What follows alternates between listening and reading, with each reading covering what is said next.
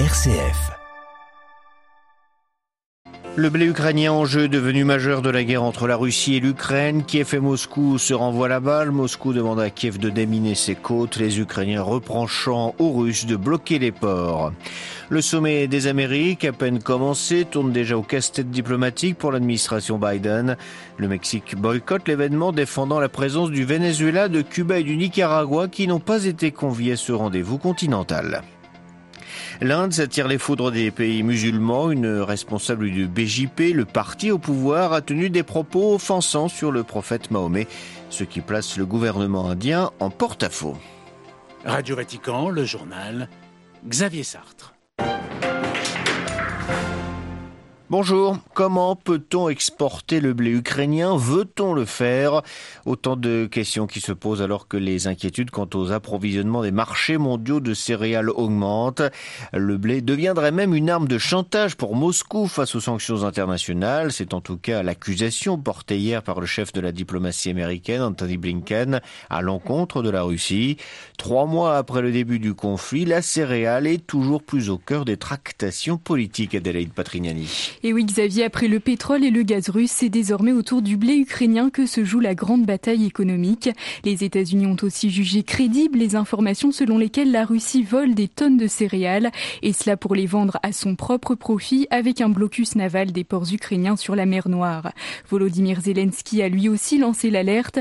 La Russie transporte par bateau du blé ukrainien volé, a-t-il accusé aujourd'hui, et la quantité des céréales destinées à l'exportation et bloquée en Ukraine pourrait selon lui tripler d'ici l'automne, atteignant 75 millions de tonnes. Le président ukrainien réclame donc des couloirs maritimes. Des discussions sont en cours, assure-t-il, avec le Royaume-Uni, la Turquie et la Russie. La Pologne et les États baltes sont eux aussi sollicités pour des exportations par le rail. L'enjeu est majeur car à L2, la Russie et l'Ukraine assurent 30% des exportations mondiales de blé. La guerre entre les deux superpuissances céréalières fait augmenter les prix, bien sûr, et touche les pays les plus dépendants des blés russes et ukrainiens au Moyen-Orient, en Afrique subsaharienne et en Asie centrale, soit 750 millions de personnes menacées par l'insécurité alimentaire. Adélaïde Patrignani. Et l'armée russe affirme sur le terrain que toutes les zones résidentielles de la ville de Severodonetsk, âprement disputées par les forces russes et ukrainiennes, ont été libérées selon son communiqué. Les autorités ukrainiennes reconnaissaient hier que la situation dans l'agglomération évoluait sans cesse, mais que la situation des troubles ukrainiennes y était très difficile.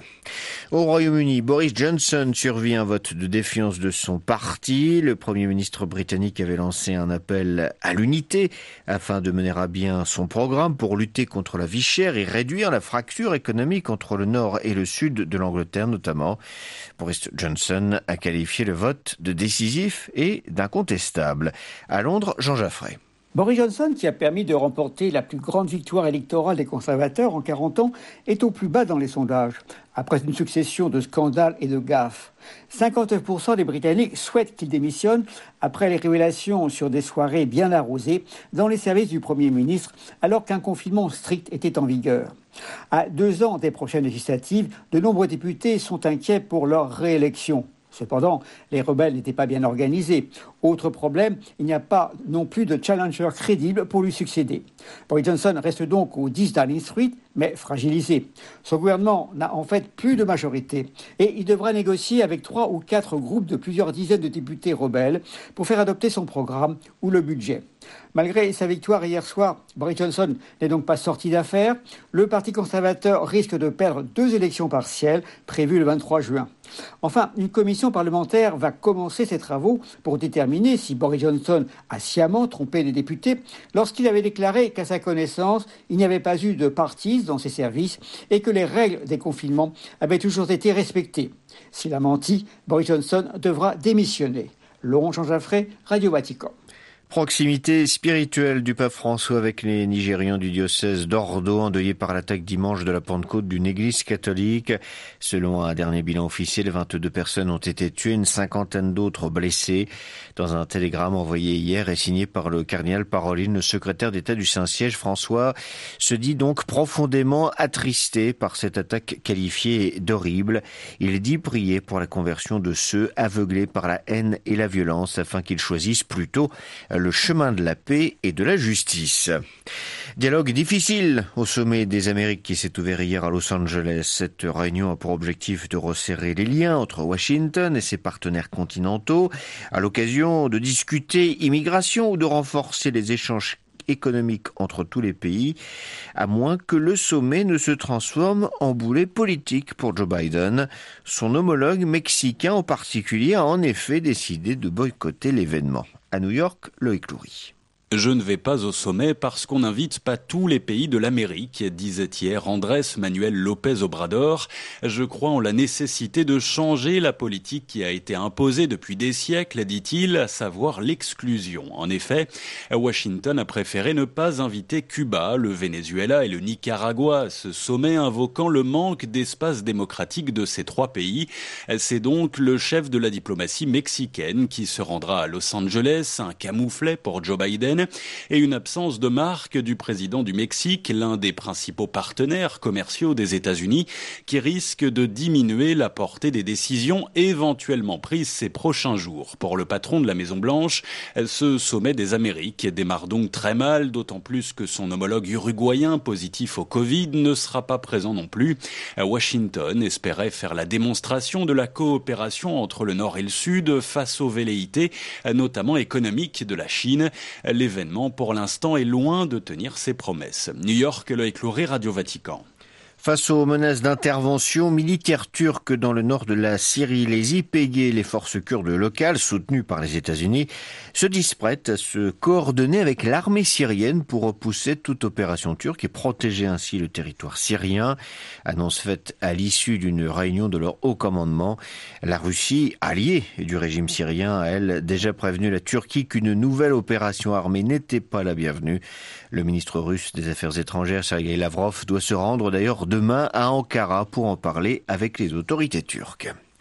Le nucléaire iranien Téhéran ne coopère pas assez. C'est le sens d'une résolution déposée la nuit dernière par les États-Unis, la France, le Royaume-Uni et l'Allemagne auprès de l'Agence internationale de l'énergie atomique. C'est la première fois depuis 2020 que les Occidentaux s'expriment aussi durement envers l'Iran sur son programme nucléaire. En cause des traces d'uranium enrichi retrouvées sur trois sites non déclarés dans le pays. Hier, le directeur de l'AIEA avait regretté l'absence de réponse techniquement crédible du gouvernement iranien sur cette question. L'Inde affronte depuis deux jours une pluie de condamnations de la part du monde musulman. Une quinzaine de pays ont en effet protesté après des propos jugés insultants envers Mahomet, tenus par une porte-parole du BJP, le parti radical hindou du Premier ministre Narendra Modi. À New Delhi, les précisions d'Emmanuel Derville. Jamais le gouvernement de Narendra Modi n'avait été humilié à ce point sur la scène diplomatique. Une quinzaine de pays musulmans, en particulier les monarchies pétrolières du Golfe, ont condamné avec une rare fermeté les propos tenus par la porte-parole du parti du Premier ministre le mois dernier. Nous pour Sharma, qui participait à un talk-show sur une chaîne d'information indienne, a insinué que le prophète Mahomet était un pédophile. Le gouvernement a dû rapidement la sanctionner. La moitié des transferts d'argent des expatriés proviennent du Golfe et un appel au boycott des produits indiens circule sur les réseaux sociaux. D'ordinaire, les pays musulmans restent silencieux face aux violences envers la minorité musulmane qui se sont multipliées depuis l'arrivée au pouvoir de la droite extrémiste hindoue en 2014. L'islam d'Asie du Sud a ses écoles de pensée comme le déobandisme et le soufisme, la condition des musulmans indiens n'intéresse guère les nations islamiques. Cette fois, la réaction est vive car c'est la personne de Mahomet qui est visée. New Delhi, Emmanuel Derville pour Radio Vatican.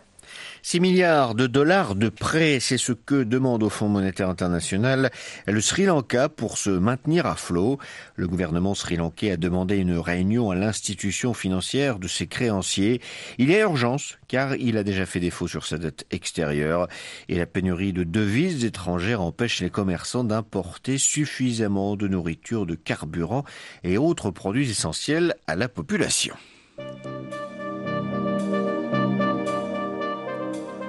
Voilà, c'est la fin de cette édition. Prochain retour de l'actualité en langue française, ce sera 18h, heure de Rome. D'ici là, rendez-vous sur notre site internet www.vaticanews.va ainsi que sur notre page Facebook ou notre compte Twitter. Excellente journée à toutes et à tous.